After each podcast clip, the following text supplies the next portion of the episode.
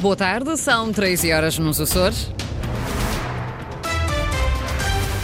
Avançamos com os títulos desta edição das 13.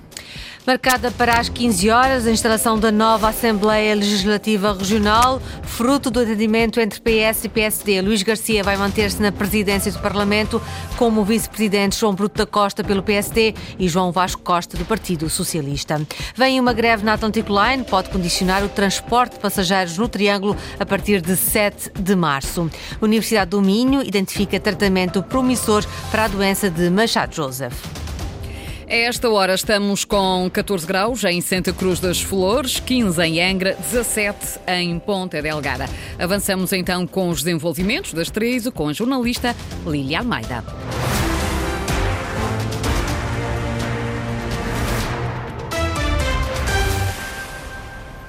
João Bruto da Costa, até agora líder parlamentar do PSD, deverá ser um dos vice-presidentes da Assembleia na legislatura que hoje tem início. A bancada social-democrata esteve reunida esta manhã, mas só à tarde deverá eleger também o seu novo líder parlamentar, cargo que deverá ser assumido por Joaquim Machado. Também o PS vai eleger o líder da sua bancada às duas da tarde, Ricardo Freitas. Os partidos com assento parlamentar estão a ultimar nesta altura a sua organização interna. A bancada bancada do PSD esteve reunida esta manhã, mas só depois do almoço irá eleger o novo líder parlamentar. Joaquim Machado, deputado eleito por São Miguel, é um dos nomes em cima da mesa para substituir João Bruto da Costa, que vinha assumindo essas funções na anterior legislatura. O deputado da Graciosa deixa a liderança da bancada para assumir uma das vice-presidências da Assembleia, ao lado de Luís Garcia, o nome escolhido pela coligação para presidente do Parlamento.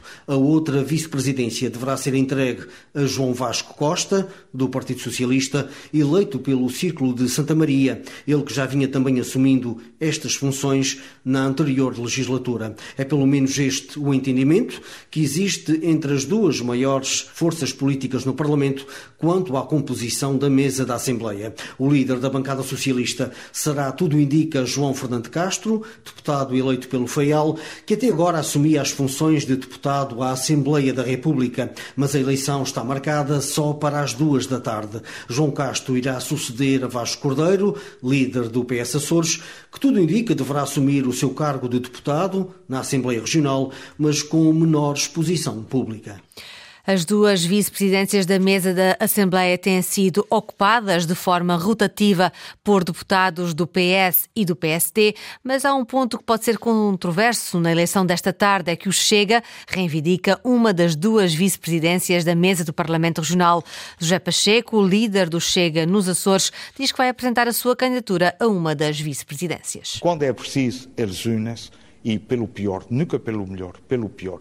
E acho que é legítimo o Chega ter uma vice-presidência. Não é algo que nos tire o sono, não é nada que nos faça andar mais ou menos, porque não, não estamos aqui pelos taxos, pelos cargos, nada disso. Vai apresentar alguma lista ou algum ah? Vai, vai, vamos apresentar uma candidatura e eu sou candidato à vice-presidência da Assembleia. É mais que legítimo, isto nem sequer é questionável. Agora, se quiserem dividir entre eles, já têm o meu voto contra. Desta vez ao Chega, que quer uma das vice-presidências da mesa da Assembleia. A eleição da mesa está marcada para esta tarde.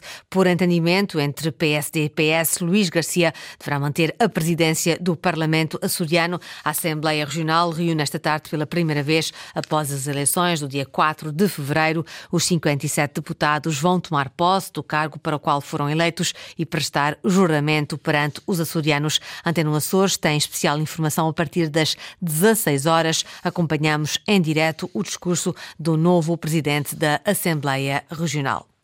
Pré-aviso de greve na Atlantic Line, convocada pelo Sindicato dos Trabalhadores da Marinha Mercante a partir de 7 de março e por período indeterminado. Os trabalhadores alegam intransigência da administração nas negociações salariais. David Borges. O pré-aviso de greve foi emitido no dia de hoje pelo Sindicato dos Trabalhadores da Marinha Mercante, Agências de Viagens, Transitários e Pescas e vai iniciar-se às 0 horas do próximo dia 7 de março por um período indeterminado.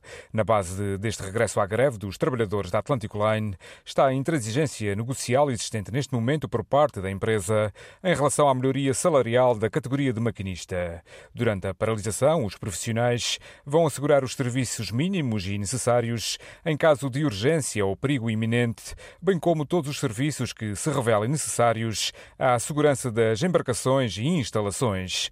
No âmbito destes serviços mínimos e necessários, estão garantidas as operações de transporte marítimo, determinadas por situações de emergência hospitalar, naufrágio ou intempérie entre as ilhas do Pico, Faial e São Jorge. Esses serviços serão assegurados por uma equipa de profissionais da Atlantic Line que se irá manter em prevenção enquanto durar a greve.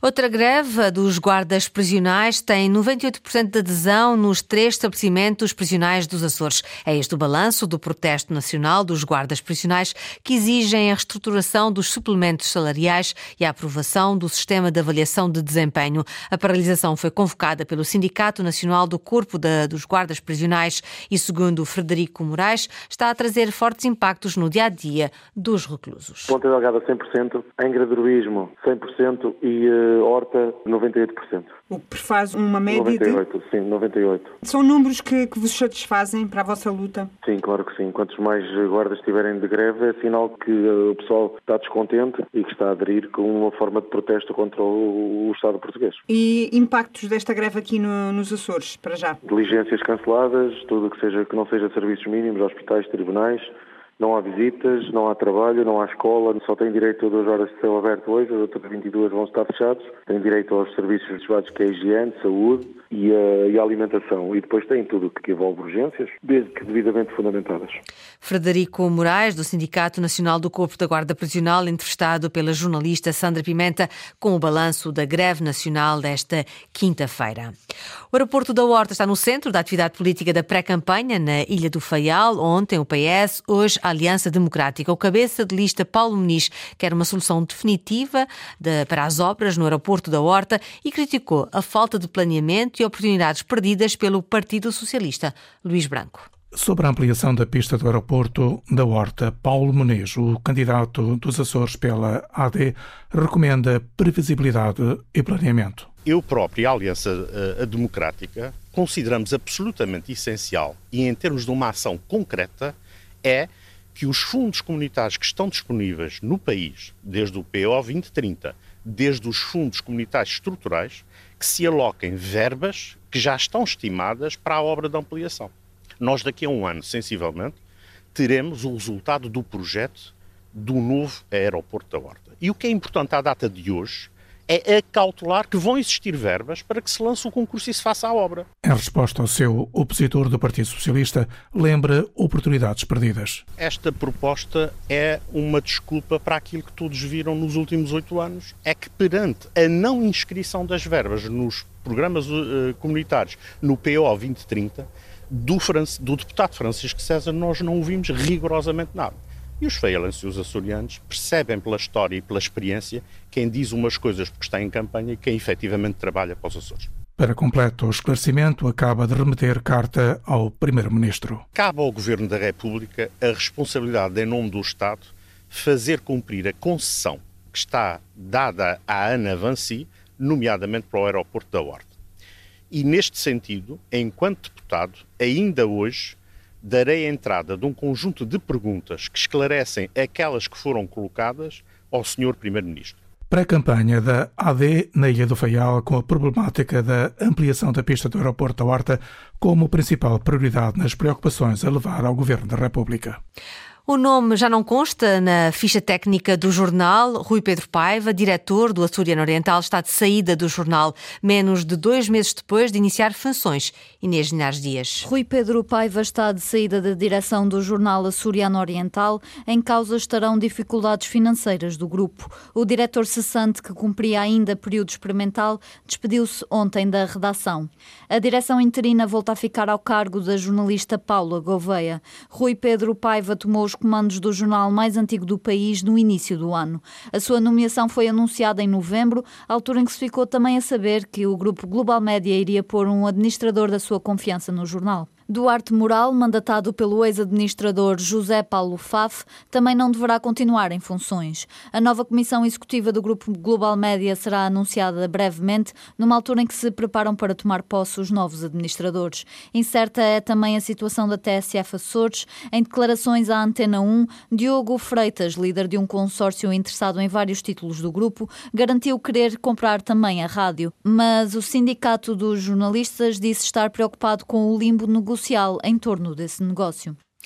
Uma equipa de investigadores da Universidade do Minho identificou uma nova proteína que pode ajudar a atrasar a progressão da doença de Machado Joseph, uma doença hereditária e rara no mundo que afeta particularmente um em cada 140 adultos na Ilha das Flores. Sandra Pimenta. É nos investigadores da Universidade do Minho que nasce agora uma nova esperança para os doentes de Machado Joseph.